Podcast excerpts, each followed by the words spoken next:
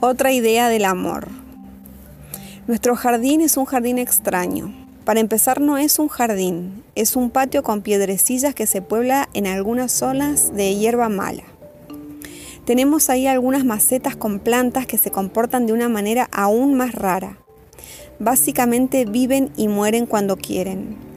El nuevo habitante, el Cercis donde enterramos un puñado de cenizas de mi padre, es un arbolito un poco coqueto y ridículo, con sus hojas en forma de corazón y sus flores lilas. Por ahora sobrevive con su ofensiva altura y su importancia de mausoleo sobre todas las demás enanas. Quedan algunas pilas. Un jazmín al que solo le queda una rama.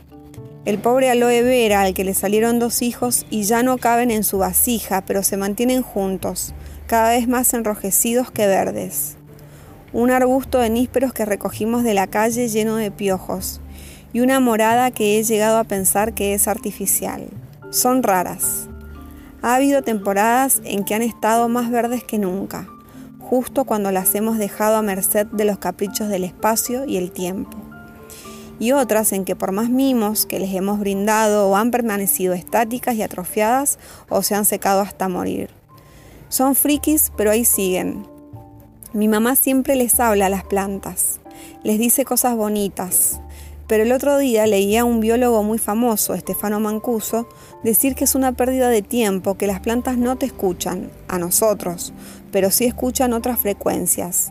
Dan, reciben, cooperan con las de su especie, se mandan SMS de peligro, tienen hijos a los que cuidan sin moverse de su tronco y son altruistas. Por ejemplo, un grupo de abetos, al ver que uno se había quedado aislado del agua, le pasaron sus nutrientes durante años para que no muriera.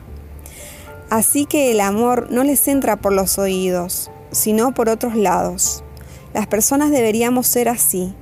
Según este señor, el amor no es más que la sofisticación de las herramientas para la supervivencia. Tanto amar animalmente para comprender que el mensaje estaba en la inteligencia vegetal. Gabriela Wiener.